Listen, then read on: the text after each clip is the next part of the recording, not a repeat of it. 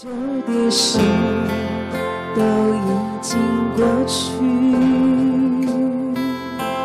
在基督里一切都要更新。那我们先来看一段很重要的经文，来打开耶利米书二十三章，我们从第四节开始。耶利米书二十三章从第四节开始。呃，我们一会儿要一起看到第八节。今天晚上的信息量会比较大哈，信息会呃经文的解释会比较多。那我们先来看这一段经文，耶利米书二十三章从第四节开始哈。我必设立照管他们的牧人，牧养他们，他们不再惧怕，不再惊慌，也不缺少一个。这是耶和华说的。其实是这一段圣经的背景，耶利米在预言。啊，耶利米是旧约的一个先知，也是一个被掳的先知。你知道他在预言将来有一个世代要到来，就是新约要来，恩典之约要来。当将来这个全新的世代到来的时候，神必要设立他的牧人来牧养他的羊群。那这个牧人指的是谁呢？牧人原文这里是复数，啊，复数。所以呢，这个牧人首先指的是主耶稣。他是我们的大牧者，他是我们的牧人，阿门吗？当你在地方教会的时候，你的主任牧师他就是你的牧人，教会的传道就是你的牧人，你的小组长就是你的牧人，你的牧区长就是你的牧人。圣经说，在新约，神必要设立他的牧人来牧养他的群羊。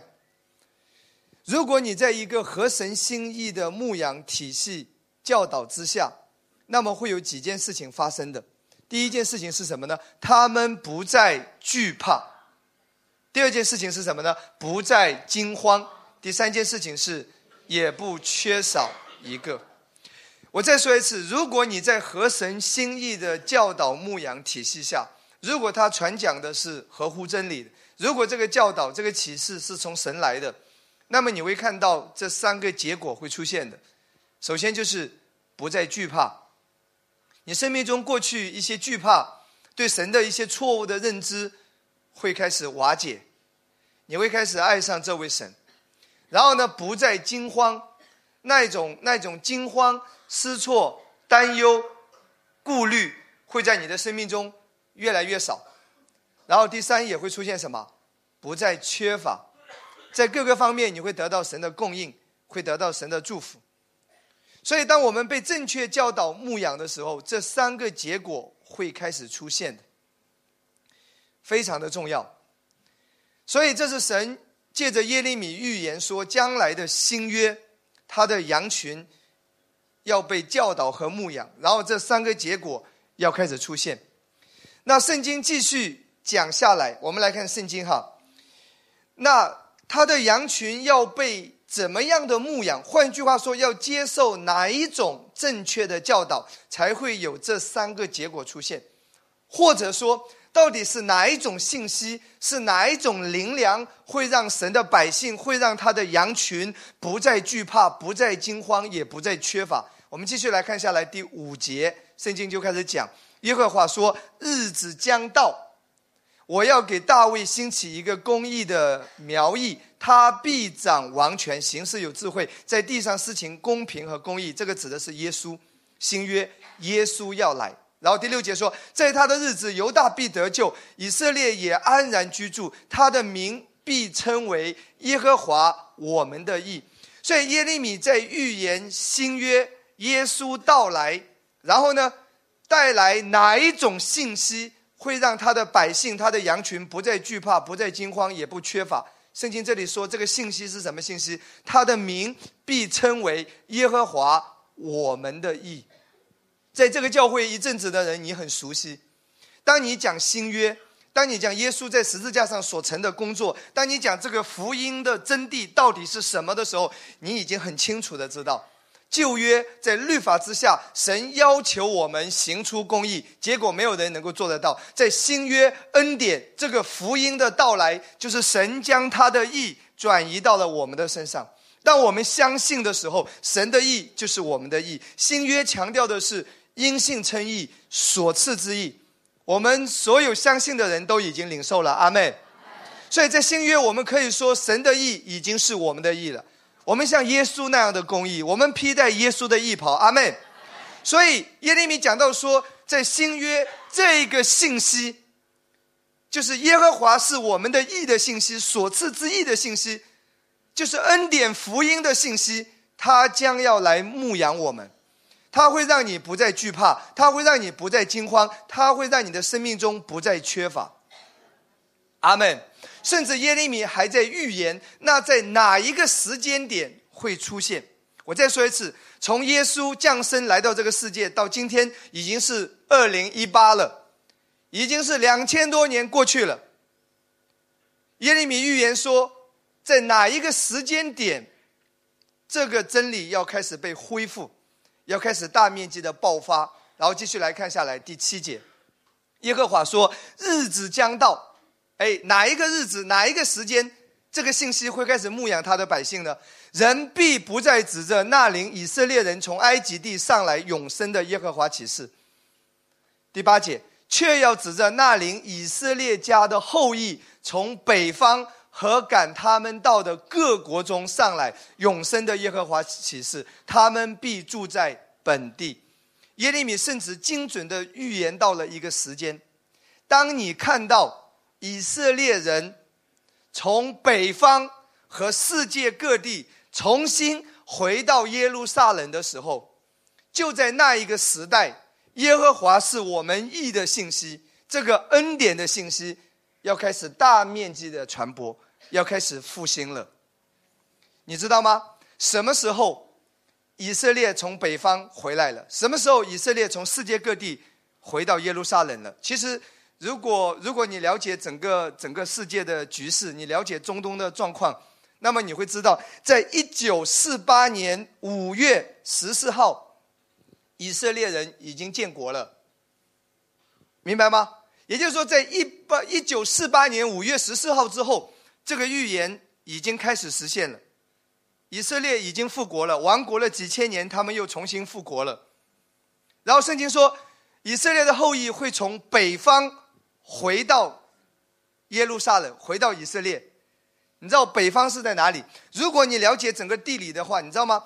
以色列的正正北往上，他们的北方就是在俄罗斯，俄国。然后你知道吗，亲爱的弟兄姊妹，从一九四八年五月十四号开始，到今天二零一八年之前，其实最多回来的犹太人是从俄罗斯回来的。迄今为止，已经超过百万计的犹太人从俄罗斯回来。你知道？你知道，在二战期间，犹太人散布在世界各地，最多的寄居地是是俄罗斯的西伯利亚。其实，在中国上海也有三到五万人。为什么这座城市很被祝福？因为你曾经接待过神的选民。阿门吗？所以这会被神祝福的。所以这个事情已经发生了，而且。而且你知道吗？俄语也是以色列的官方语言之一，很多犹太人其实都会讲俄语的。所以在我们这个时代，就在今天，我们已经亲眼目睹以色列人已经从北方回来了。圣经预言说，不是在在一零零五年，也不是在一六多少年，而是在一九四八年之后，就在我们这个时代，就在这二三十年之间。我们目睹的是最多的以色列人从北方回到他们的国家，回到以色列，回到耶路撒冷，这个事情已经发生了。圣经说，就在这个时间点，有一个信息要被大面积的传讲，要牧养他的百姓，就是耶和华是我们的义。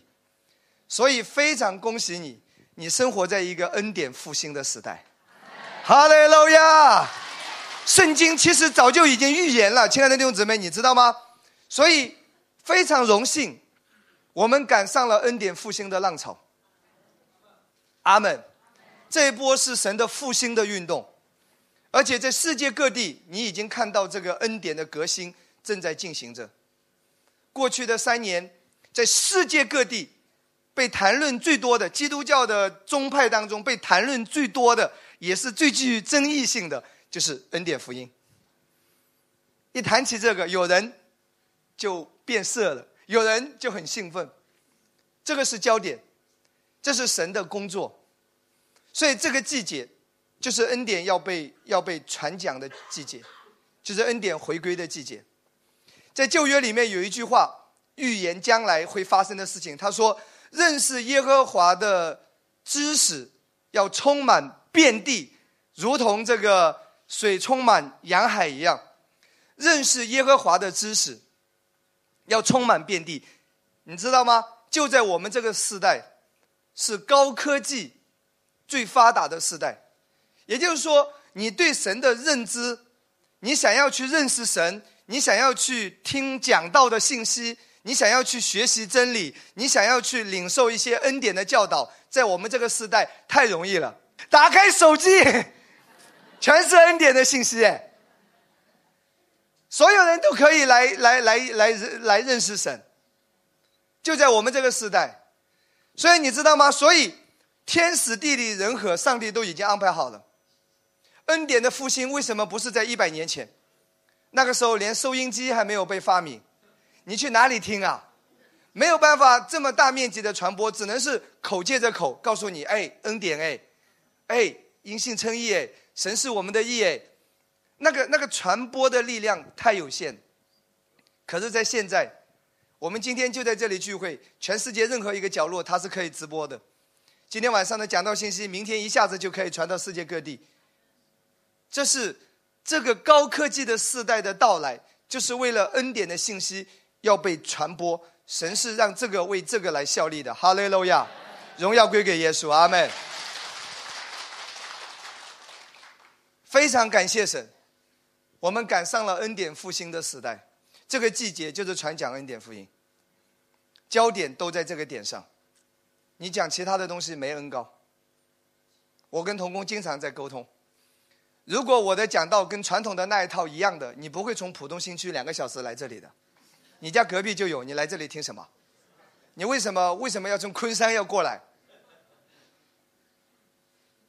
如果我搞的那一套东西，跟你原来的那些看法一样，这个就没有任何吸引力。神就是在使用这个信息，荣耀归给耶稣。哈利路亚！我们要知道神的心意。他就是要借着这个信息传讲，要牧养他的百姓，因为太多的基督徒活在恐惧当中，太多的基督徒活在惊慌当中，太多的基督徒生命中一直在贫穷里面，在咒诅里面，在抑郁里面，在定罪里面，在律法主义的捆绑当中，在宗教的形式当中，他们没有触碰到这位耶稣。所以恩典的复兴已经开始了，阿门。到什么时候，这个恩典的信息都不会淘汰。因为他是保罗所传的这个福音的核心，这个福音的宗旨就是关乎神的恩典。什么时候这个信息都不会落伍，它永远是最核心的，它永远是最重要的。你可以在这个根基上锦上添花，但这个根基永远是不会动摇的。你离开了恩典，你还有什么？哈利路亚！恩典就是关于耶稣和他所成的一切。阿门吗？下面我会要让你来看一段圣经啊，很有意思。我们来看下一段经文，来打开加拉太书第四章二十一到三十节。加拉太书第四章二十一到三十节。好，来看，你们这愿意在律法以下的人，请告诉我，你们岂没有听见律法吗？保罗要开始在加拉太书里面开始讲这个律法主义和恩典啊，这个这个不同。保罗要开始讲解这个。你知道，在加拉太教会，他最大的问题是什么？他们最大的问题不是反对信耶稣，其实他们都愿意信耶稣。最大的争议在加拉太教会是什么？就是很多人都信耶稣了，都得救，但争议就是有人认为信了耶稣之后还要把律法再加进来，而保罗认为保保罗片刻功夫都不容忍，保罗认为是纯正的恩典福音，而有一些人认为是信耶稣很好。恩典很好，可是还需要律法来平衡，所以这是加拉太教会最大的争议的点，你知道吗？今天当你讲这个恩典的信息的时候，人家不会说你恩典讲错，因为这都是圣经所讲的，这怎么能错？不会错，白纸黑字都写在圣经上。但最大的争议，同样，人家认为是你的牧师恩典讲的很好，但是你要守律法的啊，你行为很重要的啊。同样，就是这个问题也是今天的问题，所以保罗就开始讲这个恩典和律法的区别。啊，保罗绝不妥协，保罗高举的是纯正的恩典福音，不可以拿律法来平衡。那我们继续来看这一段经文啊，保罗就开始讲二十二节。因为律法上记着亚伯拉罕有两个儿子，一个是使女生的，一个是自主之妇人生的。然而那使女所生的是按着血气生的，那自主之妇人所生的是凭着应许生的。这都是比方。哎，注意，保罗开始讲到在旧约亚伯拉罕的年代，啊，确实亚伯拉罕是有两个妻子，一个是是萨拉，啊，另外一个是谁？夏甲。啊夏甲是一个使女，也就是说，这两个妇人确实曾经活在亚伯拉罕的年代里。那当保罗讲到这件事情的时候，保罗就讲说，旧约是预表，新约才是显明的，是实体的。保罗认为，萨拉和夏甲就是代表恩典和律法，就是代表两两个约的不同的代表。那我们来看一下。呃，这都是比方。二十四节，那两个妇人就是两约，一约是出于西乃山，生子为奴，乃是夏甲。这夏甲二字是指的亚伯拉罕的西乃山，与现在呃亚波兰的西乃山与现在的耶路撒冷同类，因耶路撒冷和他的儿女都是为奴的。但那在上的耶路撒冷是自主的，他是我们的母。然后我们直接来看一下第二十八节，弟兄们，我们是凭着应许做儿女，如同以撒一样。保罗认为，相信恩典的人，就是萨拉的后代，像以撒一样，是应许之子；而那一些相信律法的人，要靠律法称义的人，就是夏甲的后代，以实玛利。这不是我说的，这是保罗说的。整个加拉太书就是在讨论恩典之下还是律法之下，完全是靠恩典，还是说？有了恩典，还要靠律法来平衡，整个在讨论这个东西。然后下面我们来看，二二十九节，重点来了。当时那按着血气生的，逼迫了那按着圣灵生的，现在也是这样。注意哦，确实在亚伯拉罕的年代，你知道吗？萨拉他的儿子叫以撒，遭到了夏甲的儿子以实玛利的嘲笑。取笑、打击，当时确实发生了。保罗认为这个是代表着什么？代表着律法之子他会逼迫恩典之子，律法之子会嘲笑恩典之子。他说当时是这样，现在也是这样。亲爱的弟兄姊妹，你知道吗？保罗传福音，他最大的阻力不是外邦人。保罗传福音差一点被打死，他最大的阻力就是来自于那一群要守律法的人，那一群犹太人，他们是要要守律法，靠律法来称义，他们在逼迫保罗，他们在毁谤保罗。其实你知道吗？从古到今，这个没有改变。你知道今天当这个教会，当我们开始传讲纯正的恩典福音。当我们传这个信息的时候，当我们传耶和华是我们的义所赐之义的时候，你知道最大的阻力来自哪里？最大的阻力不是来自那些不幸的人，其实那些世人不幸的人，他都觉得我讲的挺好的，对吧？你带你客户、带你朋友来，都觉得你牧师讲的挺棒的。但是你知道最大的阻力来自于谁？来自于同样相信耶稣的人，可是确实相信要靠律法称义的人。今天你你不会看到一个讲恩典的牧师。然后去写很多东西，去毁谤别人，去搞人身攻击，去搞抹黑，你不会看到的。可是你常常会看到，同样是信耶稣的人，他们要打着维护真理的旗号，去抹黑那一些传讲恩典的传道人。现在当然我也已经不在乎了，因为我也成长了。我看到圣经里面这个一定会发生的，但你不用担心，神与你同在。我早就已经无数次被妖魔鬼怪化了，无数次。所以当时会这样，现在也会这样，连保罗也经历这个。亲爱的弟兄姊妹，所以你知道吗？这个夏甲的后代是以斯玛利，萨拉的后代是以撒。其实他们同一位父亲，但母亲是不一样的。跟我说，同一位父亲，母亲是不一样的。一位母亲是谁？萨拉代表的是恩典。一位母亲是谁？夏甲代表的是律法。今天同样，我们都同一位上帝。可是有的呢，认为还要靠律法，靠律法来称义，来守律法，靠自己的行为做到了。才能够成为神的义，还每天罪人罪人罪魁罪魁。他们的母亲是夏甲，以律法为本的。同样一位上帝，我们的母亲是萨拉，我们相信恩典。然后圣经说，那律法之子逼迫那恩典之子，那使女的孩子逼迫了祖母的孩子。我们是是是正宫生的，你知道吧？哈利路亚。好不好？对你旁边人说，你是我同父同母的弟兄姐妹，还是我同父异母的弟兄姐妹？对旁边人说一下。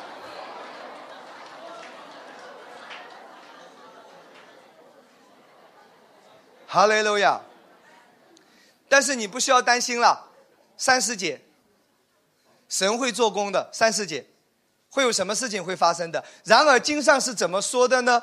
是说把使女和她儿子。赶出去，因为使女的儿子不可与自主妇人的儿子一同承受产业。那个要被赶出去的，那个荣光会衰退的，那个会失去神的供应和保护的，真的非常重要。有一个传道人跟我说，他说，那一些曾经有名望的传道人，如果他继续的反对恩典，他会失去神的供应和保护的。他会让自己暴露在魔鬼的攻击当中，因为他活在错误的东西当中。不是神不爱他，神爱他。但是当你活在错误里面的时候，你会失去神的祝福、神的供应、神的保护。所以这个会被赶出去的，荣光会会退去的，恩典会成为主流的。神会做这样的工作，阿门。那下面我会告诉你，那你回到旧约，回到亚伯拉罕的时代，我们回到当时的那个场景。那在哪一个具体的时间点，那个使女所生的儿子，那个那个那个夏甲的儿子，逼迫那个祖母应许所生的儿子，逼迫那个以撒，具体是在哪一个时间点？下面我们来看一下《创世纪》二十一章第八节到第十节。创世纪二十一章第八节到第十节，当时旧约确实发生这样的事情，这些都是预表。旧约当时是个影子，很多人不明白为什么要记载这些事。但是到了新约，保罗亲自被圣灵启示，保罗亲自讲解，这个原来都是跟恩典律法是有关系的。我们现在回到看第八节，孩子渐长，这个是谁？萨拉所生的儿子以撒。以撒越来越的越来越大了，孩子渐长就断了奶。以撒断奶的日子，亚伯拉罕设摆丰盛的宴席。断奶的时候，当时萨拉看见埃及人夏甲给亚伯拉罕所生的儿子嬉笑，也就是说，这个逼迫、这个嘲笑、这个攻击是在什么时候？刚出生的时候也没事，断奶的时候，请跟我说，断奶的时候，攻击就来了。然后就对亚伯拉罕说：“你把这使女和他儿子赶出去，因为这使女的儿子不可与我的儿子以撒一同承受产业。在断奶的时候逼迫发生，你知道断奶的时候指的是哪个时候？我我我用一节新约的经文来告诉你：对于基督徒来说，哪一种基督徒是断奶的基督徒？也就是说，哪一种基督徒是是是断奶可以吃干粮？”相对成长成熟的基督徒哪一种？来看希伯来书第五章十三节到十四节。希伯来书第五章十三节到十四节。如果今天你在一个传统的教会，或者说在传统的观念之下，你认为哪一些基督徒是婴儿基督徒，哪一些基督徒是成熟基督徒？你是用什么来判断的？有人是用信主的时间，你信主多久了？我十年了。哦，感谢主。挺成熟的，我才三年，啊，你信主多少年了？有一个说，我二十年了，哇，那你是老师，你二十年了。还有一个说，我三十年了，哇，你三十年了。还有一个说，我今年四十四岁，我信主四十五年，因为妈妈怀孕的时候我就信了，在肚子里我就信了。对吧？很多人认为信耶稣时间越久，你就越成熟，其实不一定。你可能信的稀里糊涂，你什么都不懂。你来这里聚三个月，你比那个信三年还强。你这个搞得清清楚楚，恩典律法。哈喽喽呀，我们教会啊，一个一个姐妹啊，过年期间回到家乡，其实她来教会聚会也没多久，跟她家乡的传道人一聊天，她传到点了。为什么？她跟他讲恩典律法，讲这个福音，讲这个恩典，讲这个高举基督，那传道人都没听过呀！你这些，你怎么比我传了几十年还懂啊？我还说不出个这个来。他就问他，他说：“你这每天认罪认罪，你能认得完吧？”他说：“哎呀，这个问题我也没想过哎，我这个能认得完吗？”感谢主，哈利路亚，好不好？那我们现在来说，到底哪一种基督徒是成熟的基督徒？圣经这里有一个标准，不是信主的时间，也不是说圣经看的比较多。当然，圣经多看肯定是好的。那圣经有一个标准，什么标准？十三节来看啊，凡只能吃奶的，也就是说吃奶的基督徒，婴儿基督徒都不熟练仁义的道理，因为他是婴孩。也就是说，婴儿基督徒不熟悉义的道理，他不知道新约是所赐之义。他不知道这个义不是靠着你的行为得到，也不会因为你的行为而失去。他不明白义的道理，不知道这个福音是显明神的义，耶稣的义，神的义，在新约已经成了我们的义，这是因信而得的，不是靠守律法而得的，不是靠行为交换来的，不是靠你的努力修成的。圣经说，婴儿的基督徒是不知道这个的。哈利路亚。然后十四节说，唯独长大成人才能吃干粮，他们的心窍习练的通达，就能分辨好歹了。所以注意哦，当当亚伯拉罕的儿子以撒断奶的时候，逼迫嘲笑就开始了。所以你知道吗？今年是我传道第十五年，我前面传了十一年，从来没有人说我不好。我是一个尽量讨人喜欢的年轻小传道。大家都挺看好我的，但自从我开始传讲这个公益的道理，讲这个新约的核心所赐之义，当我讲耶和华是我们的义，当我讲这个信息的时候，各样的声音就开始来了，而且那个声音的源头是来自于相信要靠律法来称义的人，所以你知道吗？日光之下没有新鲜事。你不用担心，人家说他一直反对怎么办？哎，不用担心，会被赶出去的。哈雷路亚，恩典会掌权。哈雷路亚，阿门，荣耀归给耶稣。阿门。然后，然后你知道吗？现在你会看到，其实我自己也观察整个全世界的一个趋势。我看到，曾经有过复兴，但是一直没有更新，没有转型，仍然在那个律法恩典掺杂的那个教导之下。你会看到曾经那些复兴的机构、教会、施工，那个荣光逐渐的褪去。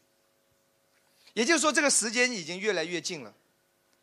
以色列人已经复国了，他们已经从俄国回来了。我们已经处在这个恩典复兴的时代。曾经那些在律法之下。那些四工是有挺大的荣光和荣耀的。如果他还不知道转型的话，那个荣光会逐渐的褪去，会逐渐褪去。阿门吗？我我我我要让大家来看一下这几节经文，好不好？很重要的圣经，我们来打开《哥林多后书》三章第九节，《哥林多后书》三章第九节。若是定罪的执事有荣光，那称义的执事。荣光就越发大了。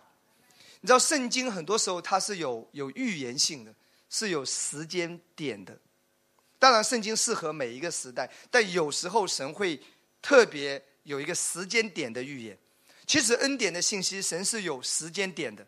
啊，我并没有说这两千年来没有人传恩典，我不是这个意思。有啊，马丁路德也是改教，也就是要恢复恩典的，对不对？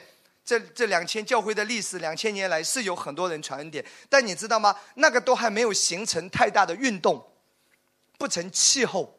就像这个灵恩的复兴运动一样。你说两千年来难道没有人圣接受圣灵洗说方言吗？也有，但是就在一百年前，一九零五年灵恩运动，灵恩运动指的是大面积的、大面积的，几乎所有的教会开始被震动，就是要接受说方言的教导，就圣灵充满了教导。这个是一个普世的在教会界的运动，跟两千年来只是少数人有说方言是两个概念的，所以大家都承认，从一九零五年开始，灵恩的运动开始，就是恢复圣灵喜说方言，那个是大面积的。同样，同样，我再说一次，我并没有说两千年来没有人讲恩典，有，但是那个都不成气候。圣经特别预言到，这个幕后的世代，恩典的信息会成为神牧养他百姓的一个主要的信息。这个会形成运动，所以它是有时间点。当这个时间点越来越靠近，真正到来的时候，在这个在这个真理的恢复来临之前，律法和恩典掺杂的信息，神也仍然在使用。他们也是有荣光的。我再说一次，其实你在全世界也可以看到很多传道人讲定罪，也有很多人信耶稣，也有很多人得救，神也在使用那个信息。但是当真正全备的启示到来的时候，那个荣光就会褪去的。在你刚考完驾照，家境也困难，也没什么钱的时候，那个时候你买了一辆七座面包车。你到处开，你的开心的不得了。哎呦呦呦呦呦！我开四个轮的，下雨天你们呐，我下雨天都好好的，我四个轮的啊，我遮风挡雨的，对不对？也不错，搞个面包车餐盒开开也可以。但你记得那个时候是因为你没有更好的。但你后来这个开上宝马奔驰了，你这个这个这个面包车你还要开吧？在你没有那个全备的启示之前，神也会使用那个掺杂的信息。包括今天，很多很多传道人，他们在讲律法和定罪，他们教会仍然也会有很多人，施工仍然在继续。但是你记得，神的心意是什么？神的心意是，当真正全备的真理要被恢复来临的时候，那个荣光会褪去的。好吧，来看这节经文，再来看。首先，这节经文告诉你，定罪的执事也是有荣光的。你传恩典、律法掺杂的，也能让人得救。你我们中间很多人原来得救信主，不也是在律法恩典掺杂的教会吗？对不对？讲台上每天来来吓唬你，不也把你搞得眼泪汪汪的？我认罪，我认罪，主啊，我悔改，我悔改。你不也信了吗？圣经从来没有说定罪的没有荣光。你用那一种方式，也有很多人信耶稣，明白？但我要告诉你，你用恩典的方式，更多人信耶稣。哈利路亚，阿门吗？所以定罪的执事也是有荣光的，亲爱的弟兄姊妹，摩西的脸上是有荣光的。我自己在十年前的讲道，我就是每天讲认罪的，我就是喜欢这样讲。而且我带着一种哭腔，其实我的声音是很有很有魅力的哈。弟兄姐妹啊，悔改啊，对不起主啊，惭愧啊，回首再回首啊，然后很多人哭啊。当我讲完之后，下面都是嚎啕痛哭的。哇，我们要悔改，对啊，我们冷心软弱，我们退后，有圣灵的工作啊。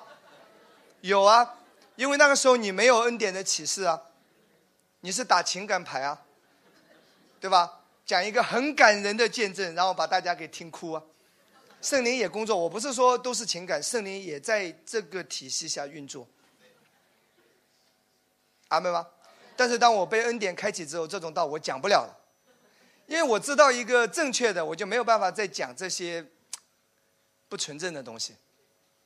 所以定罪的也是有荣光的，明白吗？我父亲跟我都是传道人，但他也是有荣光的。虽然他对恩典不明白，但人家也带领很多人信主啊。他教会也很多人得医治，只是辛苦一点而已。医好了，过一阵子软弱了，那个症状又回去了，那个比较累，对不对？你那个面包车开开也能开得动，我没有说面包车就开不动，我没有这样讲，你也能到目的地，不过那个很颠簸而已啦。拖拉机也能到目的地，你知道吧？总比你走路强嘛，它还是速度要快一点。你不管呃恩典律法掺杂，你总比那个不幸的要好嘛。哈利路亚，阿门。也会有一定的荣光，但是称义的恩典的荣光是越发的大的。所以在教会两千年的历史上，有没有复兴？有很多的复兴，一波又一波的复兴。很多人在某一些阶段，很多人信主，很多人得救，在教会的历史上都有。但是我要告诉你，纯正恩典福音的时代到来的时候。你会目睹那个复兴，那个收割，是有史以来最大的收割，会在恩典被传讲的时候到来的。哈利路亚！现在才刚刚开始，对你旁边人说，你会目睹这个复兴的时代到来的。阿门。现在我们再来看《哥林多后书》三章的第七节，来看第七节好不好？第七节，三章第七节。啊那用字刻在石头上属死的指示，就是律法之下的，律法是刻在石头上的，尚且有荣光，甚至以色列人因摩西脸上的荣光不能盯睛看他，这荣光远是渐渐褪去的。那个恩典律法掺杂的那个定罪的那个在律法之下运作的那个灵恩的那那那一种东西，随着这个纯正的福音被恢复。随着纯正的恩典的信息到来，那个荣光是渐渐褪去的。哈利路亚，阿门，阿门。亲爱的弟兄姊妹，真的，你一定要知道我们在哪一个时间点，在哪一个时代。阿门吗？那下面我要跟大家来讲的第二部分的信息，我要告诉大家，其实。当你听到恩典，我我我我指的是我们这一群人哈。当你听到这个真正的福音，这个以神的恩典为本的福音，当你听明白了、听到了，首先它会给你带来极大的释放。你释放了，你不再惧怕了，你轻松多了，你人也年轻了，对不对？但是你知道吗？继续下去，其实接下来你你都懂了，但接下来接下来你要做的一件事情。就是你需要把它吃进来，让恩典生活化，让恩典落地。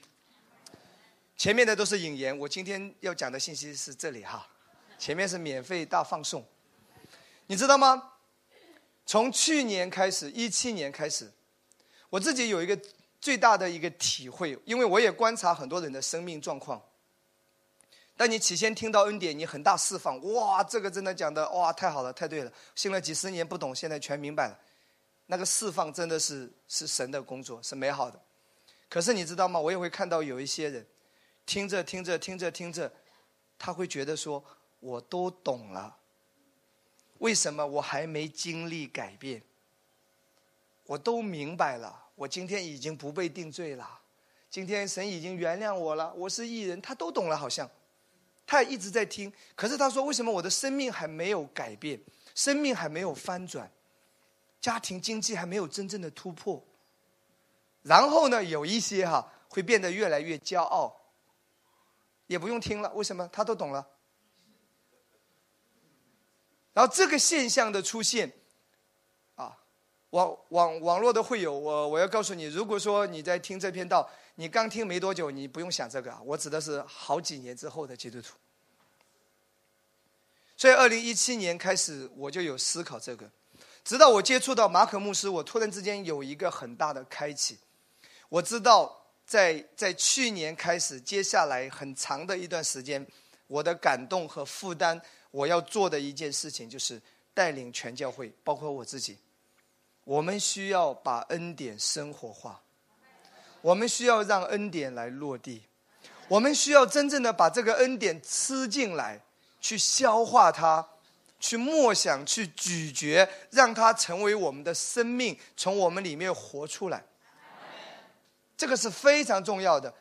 你听听听听，你好像都懂了，对，是给你当时带来了释放。但你如果只是一听而过，并没有真正的来吃进来、来消化它、来运用它、来实践它、来落地，其实那个恩典的道在你生命中还不能够完全的发挥功用，因为没有消化的。你一吃进来，你又出去了，你没有消化它。你进来的是什么？你出去的是一样，你没有在你生命中有一个消化的过程。在你的生活当中，你没有用这个道来调和你的生活，也就是说，你听在听，但你的思维仍然是律法的。牧师讲归讲，然后你就说我都懂了，然后你没有让这个东西在你的心里存留太长的时间，只是一带而过而已。这个问题是我有看到的，我自己也开始明白这个。也就是说，从去年开始。我深刻的认识到，亲爱的弟兄姊妹，当你听到恩典，接下来你需要生活化、落地、实践它，非常的重要。来看几节经文哈，一节经文来看，呃，约翰福音七章三十七到三十八节。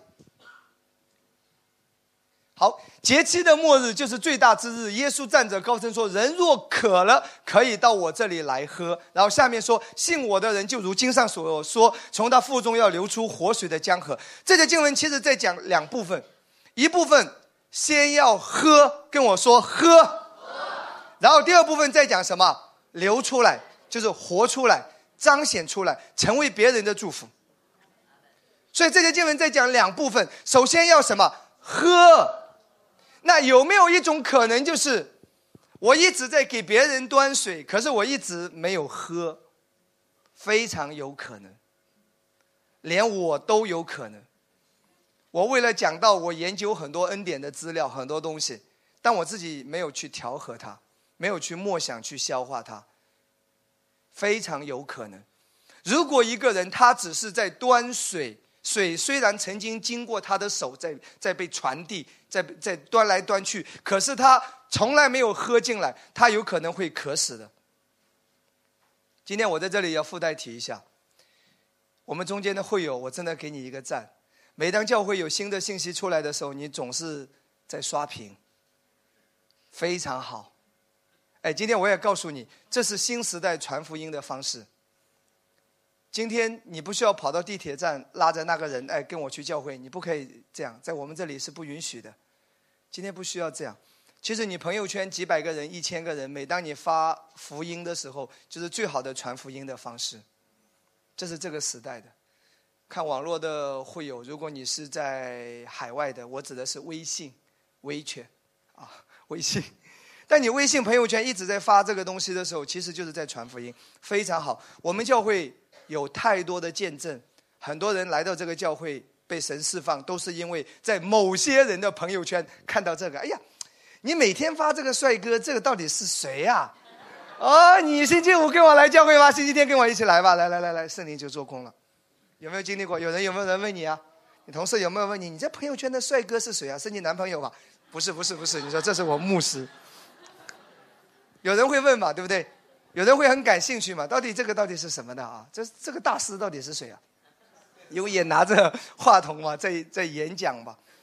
啊，其实我们教会很多人啦，都是透过朋友圈看到恩典的信息，然后去问、去了解，然后神就带领你进入到恩典的复兴，然后你就得到很大的释放和祝福，这都是好的。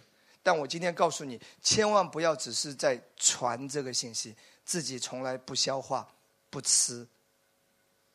没有让恩典调和、生活化，这是非常糟糕的。阿门吗？这个太重要了。阿门。所以这个是需要一直在讲。然后，其实我们的思维，东光老师哎前天跟我讲过一句话，他说恩典的信息其实是一直需要的。为什么？因为我们的思维是倾向律法主义。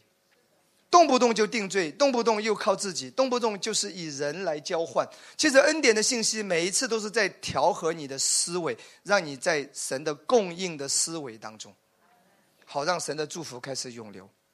这个是其实是一直要的，你需要一直听的。那我们来看下一段经文好不好？来打开，呃，下一段经文来看彼得后书一章十二节。彼得后书一章十二节。好，你们虽然晓得这些事，其实这些人知道不知道了？已经知道了。神已经不定他的罪，他知道了。恩典之下，他知道了，并且在你们已有的真道上坚固，甚至他也每周在听了。可是，可是彼得怎么说？我却要将这些事常常提醒你们。所以，恩典的道是需要一直听的。你一个月只来一次是不够的。你刚听完之后回去挺好的，一个礼拜不来，你发现有一点问题；两个礼拜不来，哎呀，感觉软弱了；三个礼拜、四个礼拜不来，基本上打回原形。你是需要持续的神的福音来兼顾你，需要持续被提醒，需要吃进来、吃进来，需要一直喂你吃、喂你吃、喂你吃。你知道吗？我有两个孩子啊，一个已经很大了，没有问题了。不好意思，我女儿已经九岁了，两年级了，尴尬。带她出来，人家说你妹妹吗？好的。对对对对，她是我属灵的妹妹。然后我一个很小的孩子哈，其实我我得出一个经验，虽然我不常做，因为我经常要在教会陪着你，这不能怪我啊，我这没太多时间陪儿子。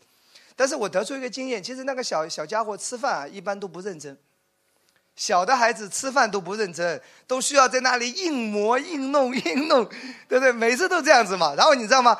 你硬喂硬喂，虽然他好像啊东玩玩西玩玩，头转来转去，然后又不听话，这里弄一下那里弄一下，小孩子都是这样子。但是你一直在喂一直在喂，就是时间久一点，其实他还是有吃进去的。几个小时之后吃了半天，那一碗粥还是吃完了。还是吃完了，就是时间久一点而已。其实你知道吗？你你一次来听，可能你没有完全听明白，因为有时候恩典的讲道其实信息量是很大的。你再来一次，再来一次，其实你不断的被被被呃被提醒，你不断的听听听的时候，你是有吃进去的。你的灵是很熟悉神的话语的，阿门吗？他其实都是在喂养你。阿门，非常重要。当你的思维不断的处在恩典之下的时候，神的恩宠就会毫无拦阻的运行，非常重要。哈利路亚！我自己很有体会。我有时候状态很不好，感觉怎么回事啊？睡觉也睡不着，但是又没什么精神。然后呢，不知道该做什么，拿起圣经，一会儿又拿起手机，手机一放下。一会儿又不知道该干嘛，躺在床上又到客厅，到了客厅一会儿还是回到房间，状态不好，所以我就需要听恩典的道。当我一听这个讲道，我立马感觉到力量，那个是从灵里面来的。阿门，哈利路亚。今天其实最后我要讲一个很重要的重点，我们过过去这段时间一直在讲恩典生活化。对不对？恩典的思维，恩典落地，把所赐之意运用在生活中。我们我们讲了很多。那今天我要讲的一点，就是要把神对你的爱生活化，把耶稣爱你这一个真理，把天父爱你、喜悦你这个真理落实在你的生命当中，并且常常的来默想它，你生命中会经历极大的突破。我要让你先来看几个地方圣经，你会很惊讶的哈。保罗的一生成功不成功？保罗太成功了。保罗的秘诀是什么哈？我先让你来看保罗的秘诀，来看加拉太书第二章二十节。加拉太书第二章二十节。好保罗说啊，我已经与基督同定十字架，现在活着的不再是我，乃是基督在我里面活着，并且我如今在肉身活着，是因信神的儿子而活。他是爱我，为我舍己。注意哦，保罗没有说我们，保罗没有说我们。其实，当你做做了基督徒之后，其实我们很习惯在生活中就是神爱我们，神祝福我们。当然，在在大众的场合，你你你是可以这样讲，但是你知道吗？你很少真正的静下心来。神爱我，耶稣爱我，耶稣为我某某人你的名字加进来，你这样的一个人，他为你舍己。保罗是把神的爱个人化，把神的爱生活化。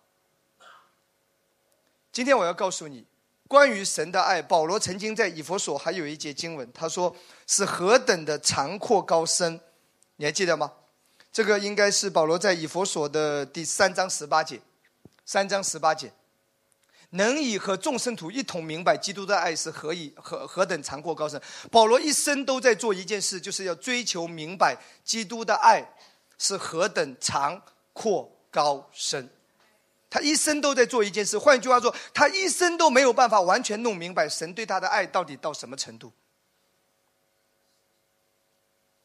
所以，保罗成功的秘诀是把神的爱个人化、消化它、高举它。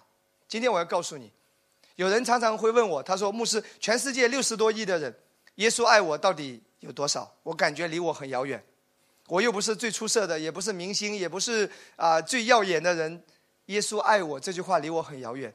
今天其实我要告诉你，就算全世界所有的人都都没有犯罪，如果这个世界只有你一个人，神照样会让他的儿子耶稣为你而死在十字架上。结果全世界只有一个，神也会这样为你做。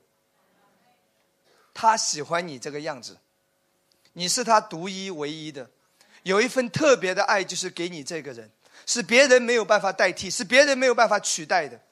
他就是喜欢你这个样子，他就是爱你这个样子。你说我很讨厌在朋友圈子里面啊，我人际关系很差。他就喜欢那个真实的你，因为你是他独一唯一的。对于天父来说，你是唯一的一个。中间有多少人做父母的？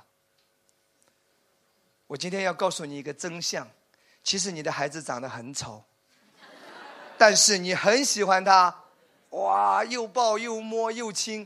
其实，在别人的眼中，哎，有没有经历？在别人的眼中，你抱着的孩子就像一只猴，可是，在你的眼中，这是一个宝。哦，其实你知道吗？我我我也是一个外貌协会的，我对颜值的要求也是挺高的。你知道吗？有一天，我无意之间悟到这个道理。其实，我很喜欢我的孩子。可是，可能在别人的眼中，我还是很丑，真的又又黑，对不对？然后哇，这五官啊，鼻子也很低，鼻梁哇。可是我为什么会这么喜欢他？哇，当他睡觉的时候，我会一个人啊看着他，他的一举一动都会牵动我的心。带他出去，虽然他在前面走，但我的目光都在他的身上。我喜欢看到他哭，喜欢看到他笑，喜欢看到他的一举一动。为什么出门在外，哎，老师要看一下他的视频，看一下他的照片？在别人的眼中不一定，这有什么呀？孩子大家都有，可是为什么你会有这种想法？你知道吗？人看你觉得你不行。对你是很多问题，你这种脾气，哎呀，你这种人在电视剧里最多活两集。这种人谁找你谁倒霉，谁娶你谁后悔一辈子。也许别人讲的都是对的啊，但是在天父的眼中，独一唯一。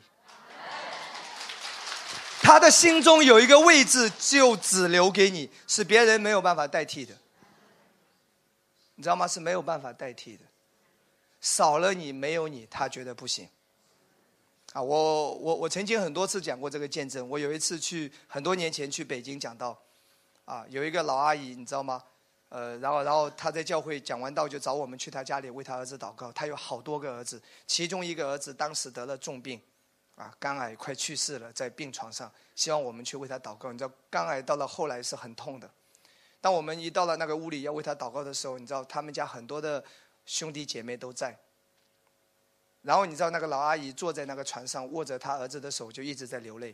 有人说，人生最痛苦的几件事：少年失去母亲，中年失去配偶，老年失去孩子，这是人生最痛苦的几件事。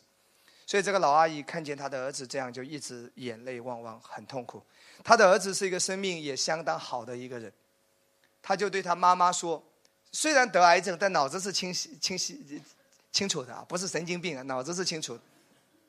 他就对他妈妈，他就安慰他妈妈，他说：“你不要哭啊，不要难过，他没事的。”一个很成熟的男人嘛，三四十岁，他哎妈不要哭，没事的。然后他就对他妈妈说了一段话，他说：“哥哥姐姐弟弟妹妹都很优秀，他们家好多个兄弟姐妹，他们都很好。他说哥哥姐姐弟弟妹妹一定会照顾你的，你不还有他们吗？这有什么关系啊？”他儿子就轻描淡写的以为这样讲能够安慰他妈妈的心，可是当他讲完这个之后，他妈妈哭得更厉害。他妈妈说了一句：“他说，就算哥哥姐姐弟弟妹妹都很优秀。”但是没有了你，妈妈心中永远有一个痛，永远有一个遗憾。作为一个母亲，一个父亲，失去一个孩子，这个遗憾会永远在那里的。你说你其他的不都考清华北大很优秀吗？你知道吗？你死了一个，少了一个，心中那个遗憾是其他的兄弟姐妹、儿子儿女的优秀所没有办法来弥补的。作为父母的人。啊！我也宣告，我们中间都是蒙福的。但是，如果你去体会到有一些人，你知道吗？如果做父母，当你只有一个儿子的时候，你觉得挺好的；当你有两个孩子的时候，你觉得两个也挺好的；当你有三个的时候，你觉得三个也不错。可是，你知道吗？当你有三个，在有一天失去了一个，这就不行了。没有的时候，你觉得一个也可以。可是两个少了一个，这个你就受不了了，你是没有办法来接受这个事实的。就算你有十个少了一个，你都会觉得不行。在天父的眼中，你是独一唯一的。耶稣就是为你而死的，他全然的爱你。就像格培里所说的，不管你今天在做什么，有一件事永远没有改变，就是他爱你，在乎你。世界上人对你的耐性是有限的，一次、两次、三次，事不过三的。人对你会失望的，只有这一位永远爱你。阿门吗？就算那一些人把耶稣钉十字架了，犹大都已经把他卖掉了，耶稣仍然说：“父啊，他们所做的，他们不晓得，赦免他们。”但是犹大不相信这个事实，他上吊了。就连犹大卖耶稣，耶稣对他的爱都没有改变。只有这位神，他是这样的爱你。保罗说：“我这一生都要去明白的，就是基督的爱是何等残阔高深。”所以你需要祷告，圣灵启示你他对你的爱。保罗的秘诀是他把这个爱个人化、生活化。他爱我，他关心我，是他呼召我，他拣选我，他与我同在。他带领我，他在乎我，他看见我，他知道我的一切。这是保罗的秘诀，是保罗真正力量的源头。其实我再让你看另外一个人哈，约沙法来看历代之下二十章二十一节，约沙法的故事大家很熟悉。他在面对仇敌的那个环境的四面八方的仇敌在围困他，那个压力在面临在那个环境当中。有人说约沙法因为赞美敬拜释放神的大能，我不反对敬拜赞美是能够带下神的同在的。但是有一个根本问题，其实你没有抓住。如果你只是在那里唱唱唱唱唱，还是不够的。约沙法他有一个认知，他得胜的秘诀来看，约沙法既与与民商议了，就设立歌唱的人颂赞耶和华，使他们穿上圣洁的礼服，走在。军前敬拜耶和华，当称谢耶和华，因他的慈爱永远长存。注意，很多人只讲约沙法敬拜赞美，可是忘了约沙法有一个启示：他的慈爱永远长存，他的慈爱永远长存。今天你面临任何的环境和压力，怎么样？怎么样让神来帮助你？怎么样？怎么样让圣灵工作？他的慈爱永远长存。他的慈爱永远长存，他对你的爱。当你明白他对你的爱，当你相信他对你的爱，当你敬拜的时候，咵，耶和华就派伏兵击击杀那些仇敌，他们大获全胜。我们来看一下，再来看一段经文哈，《加拉太书》五章第六节，《加拉太书》五章第六节。我最近也有悟到这个道理啊！很多人说牧师，哎呀，我没信心呢，生病了，我感觉我我凭信心宣告好像也没好呢。我为这个环境祷告，凭信心感觉也缺信心呢。哎呀，看不到神的神迹呢，你会觉得自己的信心不足。但是你知道信心，你只是说要求信心，信心，信心，不会有信心的。有人说信都听到了也没错，但是别忘了，今天我要告诉你，信心跟什么有关系？来看，原来在基督耶稣里受割礼不受割礼全无功效，唯独使人生发仁爱的信心才有功效。使人生发仁爱的信心。另外一个译本翻译就是说，借着爱表达出来的信心。我今天告诉你一个秘诀，把这个真理生活化。当你需要在信心里为这一些事情祷告，无论是求医治也好，求翻转也好，求神迹也好，都没有问题。但你记得，在你宣告、在你凭信心祷告之前，请记得，他爱我，他爱我。当你记得这一点，神爱你，耶稣爱你，死去活来。我我觉得中国人的那个字啊，发明真的是太好了，死去活来。基督为你死去活来，死了埋葬了，第三天复活。当得到一个很好的宝贝或者一个很好的机会的时候，天赐良机，基督的机，从天上赐下。哈利路亚！当你当你需要有信心为任何事情祷告之前，请记得神爱你，他在乎你，他关心你，他看见你，不是因为你的表现，他就是爱你。我的孩子如果表现很好，我心里会不会喜悦？会。但是他表现好不好都不会影响我对他的爱。他就考试三门都考零分，我其实也是爱他。叫我丢了他，我肯定舍不得。我太在乎他了。他做什么其实都不会改变我对他的心了。虽然他做正确的事，我很开心了。可是我对他的爱跟他表现没有关系了。OK，完全恩典了。真的，你你做正确的事，神很喜悦。但你做不做，他对你的爱都没改变。他就是爱你，因为你是他的孩子。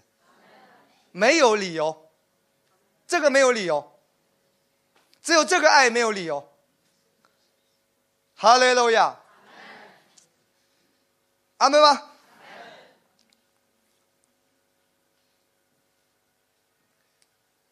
其实你知道吗？大家都知道大卫打死歌利亚，大卫打死歌利亚，对不对？巨人呐！其实这一段旧约圣经其实就是预表新约，大卫。希伯来文的意思是被爱的，请跟我说被爱的。再说一次，被爱的。你只有知道自己是被神所爱的，你才能战胜环境，战胜巨人，战胜一切的问题。太重要了，需要这个启示。下面我会让大家来看一段圣经哈，我们来打开呃马太福音第三章十六到十七节。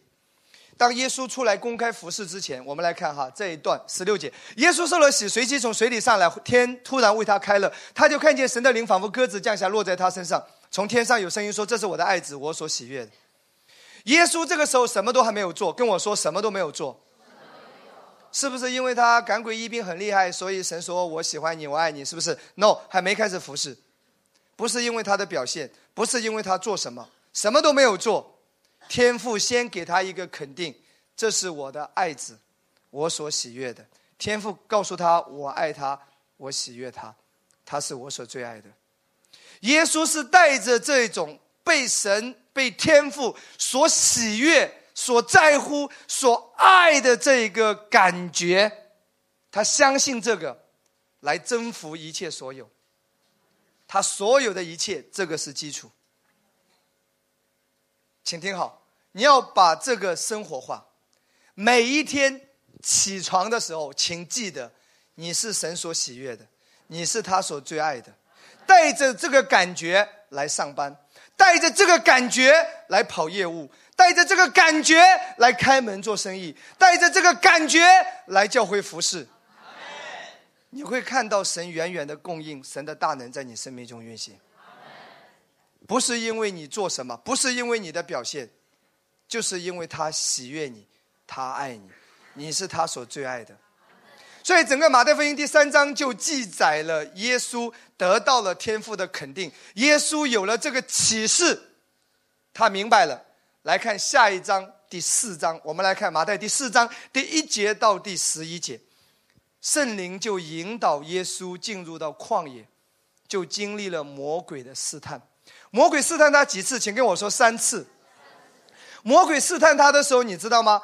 都有一个共同点，魔鬼每次都会说：“我们来看，来看第三节。”那试探人的进前来对他说：“你若是神的儿子，可以吩咐这些食物变成呃石头变成食物。”魔鬼试探他有个共同点：你若是神的儿子，你若是，魔鬼就是让他怀疑，让他不能够确定，对不对？然后第二次你继续来看啊，第六节又对他说：“你若是神的儿子，可以跳下去。”第三次也是一样，来看。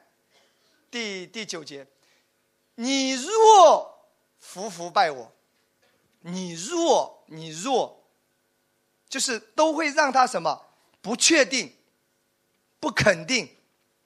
真理是肯定的，谎言是让你不确定、不肯定。所以罪得赦免、所赐之意都是一样。魔鬼就是要混淆这些真理。哎，注意啊！魔鬼在试探耶稣的时候。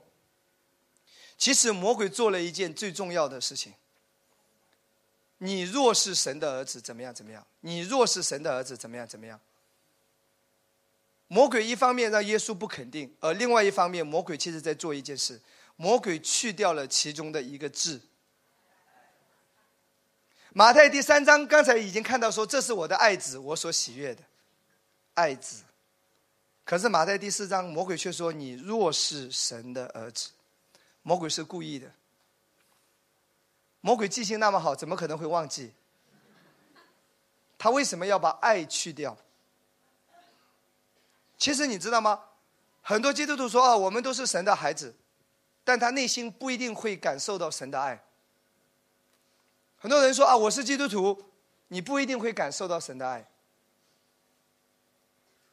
所以这个很重要。魔鬼就是要把爱去掉。不要让他感受到，不不要提醒他，他是神所最爱的。魔鬼就是要让他忘记这个真理，忘记这个启示，他就有机会得逞。结果耶稣是非常肯定的，耶稣就战胜了试探。其实这里给我们一个教导：人什么时候会放纵？你忘了神在乎你，你忘了神爱你。你知道那些青少年，我们常常说在社会上看到很多加入帮派啊、吸毒啊、赌博呀，在社会上混啊。青少年都有个共同点，为什么会迷失自我？你你发现啊，我我不是说绝对啊，当然在教会界这个可以被神来改变。你发现有个共同点，要么单亲家庭，要么离异，要么隔代教养，都某种程度上说都有缺乏父母的爱的这个因素在。才会迷失自己。我曾经也迷失过好几年。我小学四年级、五年级我就抽烟了，牡丹香烟，一支一支卖的，那个那个那个时候，一包买不起嘛，买一支。因为我是属于典型的留守儿童。我我我是温州人，其实我们父母都有个共同点，早早的出去做生意了。然后就跟跟那些爷爷奶奶、外公外婆一起，所以我是缺乏父爱的。我不知道父爱的感觉是什么，缺乏。感谢主，天父是我的爸爸，哈利路亚。缺乏父母的爱，缺乏这种关心，给你一点钱有时候是没有用的，那个那个爱的感觉是没有的。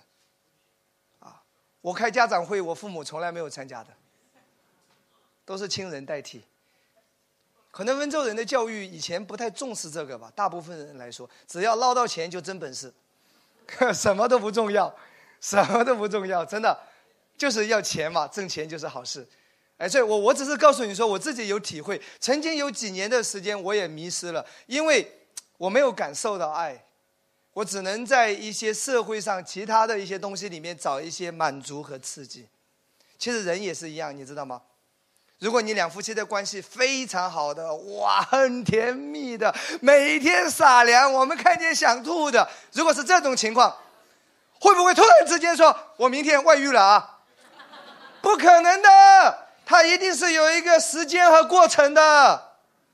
他不会说你老公昨天跟你关系那么好，第二天突然之间早上醒过来去找一个人，找个外遇，不可能，一定是经过一段时间，一定是那一段时间那个爱已经不再那么个浓了，那个爱已经淡化了，那个感觉已经没了，一定是有一个过程。你认可我所讲的吗？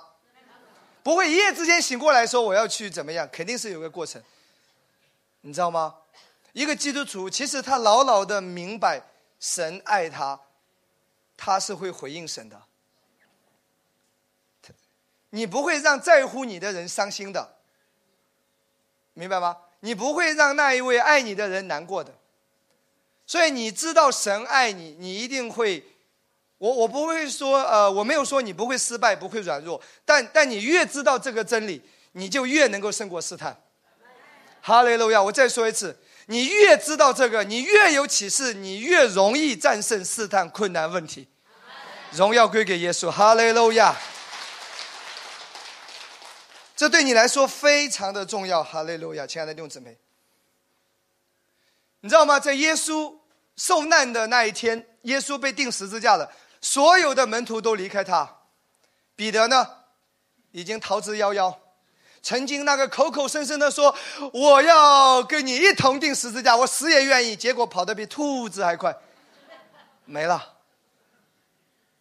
多马，我怀疑那一天藏在他奶奶家了，都没了。只有一个门徒是跟到十字架底下的，甚至耶稣把他的母亲也交托给了他。囧约翰，只有约翰。那遇到那么大的环境挑战压力，这个人的生命为什么这么成熟？他能够最后跟耶稣到十字架底下，在耶稣快死的时候，给了耶稣最大的安慰。哇，这个人的生命真的太成熟了。他的秘诀到底是什么？其实你去查考圣经啊，你去看，约翰曾经在圣经里面五次被提到，他是耶稣所爱的门徒。我要让你来看这五次在哪里。第一次来看约翰福音十三章二十三节。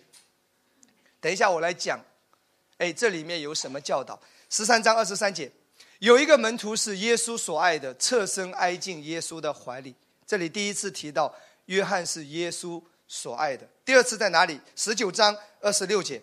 十九章二十六节，耶稣见母亲和他所爱的那门徒站在旁边，这是第二次。第三次在哪里？二十章第二节。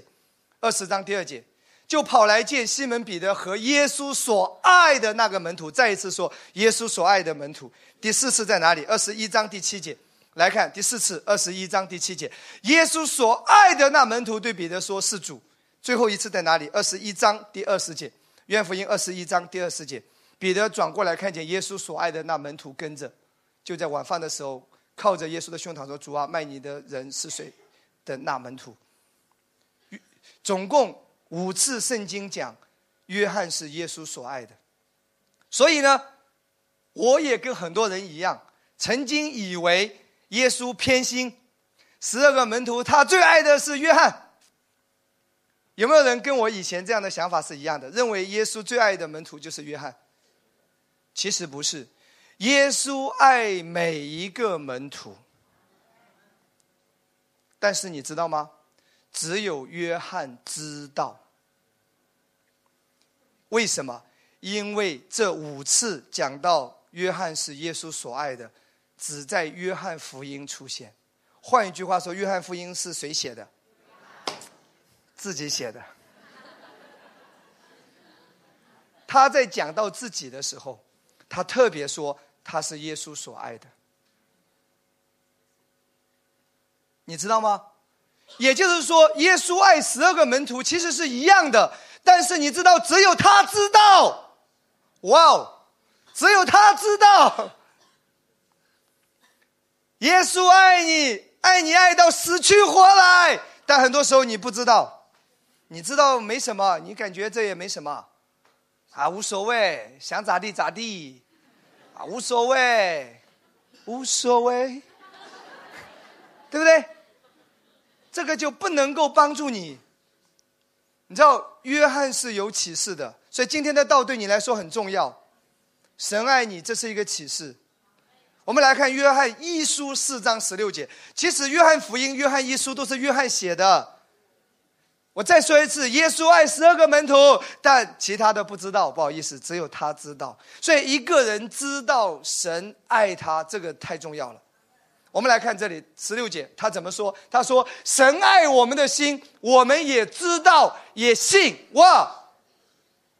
他这个时候为什么要用我们？因为他在跟别人传达，所以好好站在对方的角度来想，这是一种表达方式，明白吗？哎，请听好。如果我看到一个基督徒，如果一直在门外讲脏话，然后讲完了又要来聚会，我有机会一定会跟他说：“我们基督徒啊，不要讲脏话，尤其又又在恩典的教会门口，你这个讲脏话、破口大骂、跟人家打电话，你说这个咱们啊没见证。你看我用了什么？我们基督徒啊。”尤其是我们相信恩典的人，咱们没见证，不代表着我刚刚也站在门口讲脏话。可是我为什么用我们用咱们，好让他有个台阶下，好让他能够容易接受我的表达方式，明白吗？同样，不是说约翰不知道，约翰非常知道，可是他跟别人分享的时候也站在对方的立场，所以用了我们。他绝对知道把神的爱个人化。你看他写约翰福音的时候。就突出自己是神所爱的，所以他这里说神爱我们的心，其实就是神爱我，我是知道的，并且我相信这个真理。哈雷路亚！今天你需要知道这个真理，你需要相信这个真理，这个真理会帮助你这一生战胜一切的困难和问题。哈雷路亚！荣耀归给耶稣。其实这段圣经最后来看第十九节，好不好？四章的十九节啊，请我的键盘手同工上来。OK，十九节，约翰继续说：“我们爱，因为神先爱我们。”希腊文“我们爱”后面是省略号。我们会爱神，是在于你先知道神对你的爱。其实你知道吗？我们新约讲讲爱神爱人，其实是一个回应。如果一个人不知道神对他的爱，他是爱神爱不出来的，他也没有办法爱人，他是一个回应。新约是一个回应，回应来自于哪里？你得到启示，神爱你，你就会爱神。你知道的越多，你就会回应越多。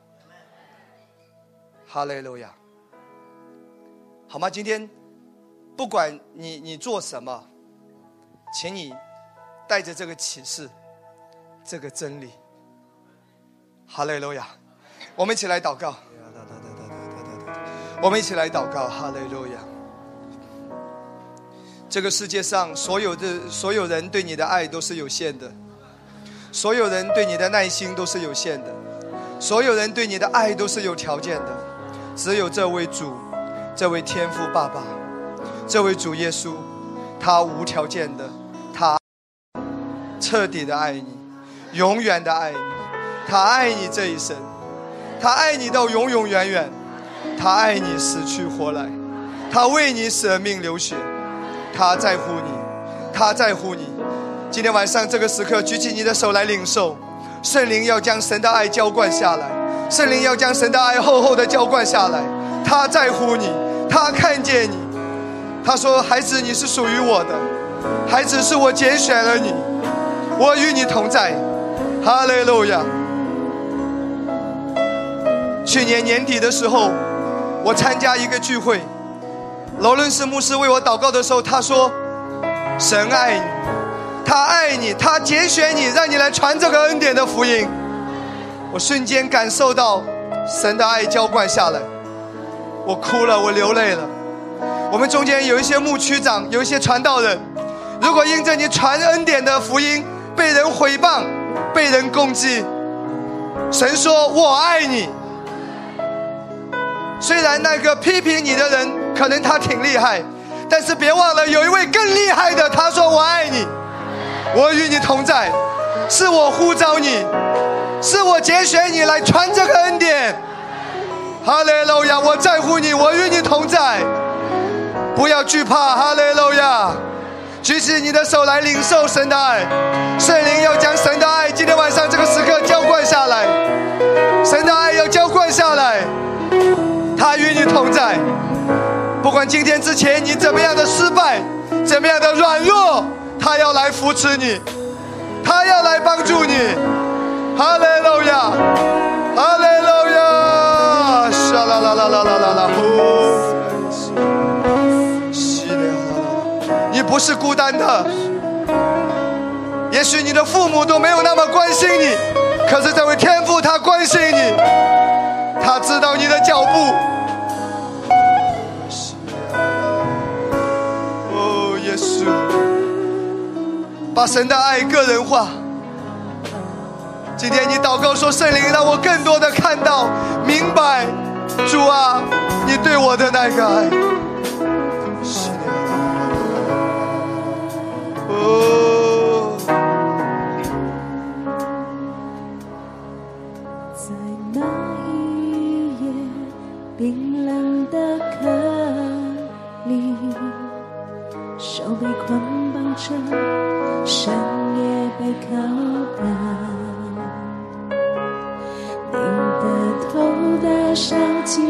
这都是耶稣为你承受的，单单为了你而承受这一切。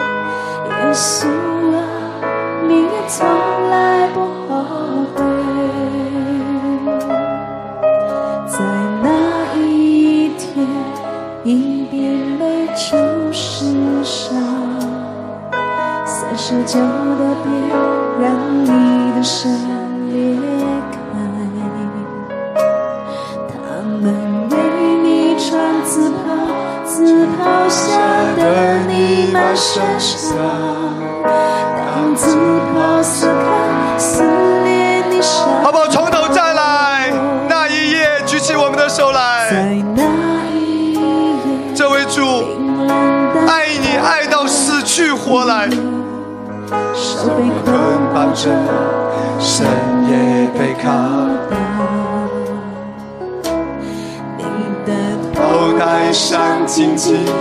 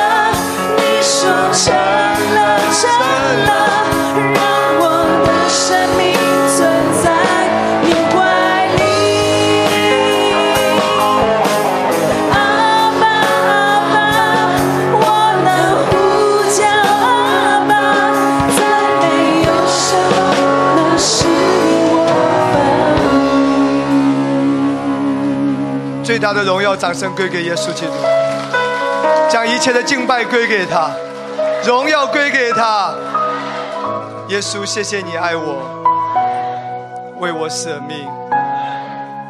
谢谢耶稣，奉主耶稣的名，亲爱的圣灵，要将神的爱启示在每个人的里面，神的爱要浇灌在每个人的身上，神的爱倾倒下来，倾倒下来。阿门！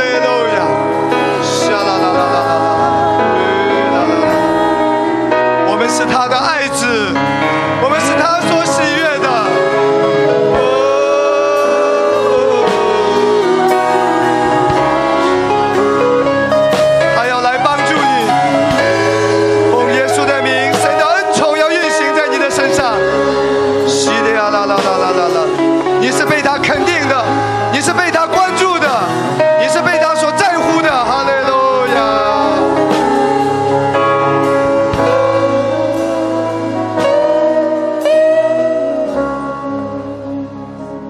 谢耶稣，奉耶稣基督的名祷告，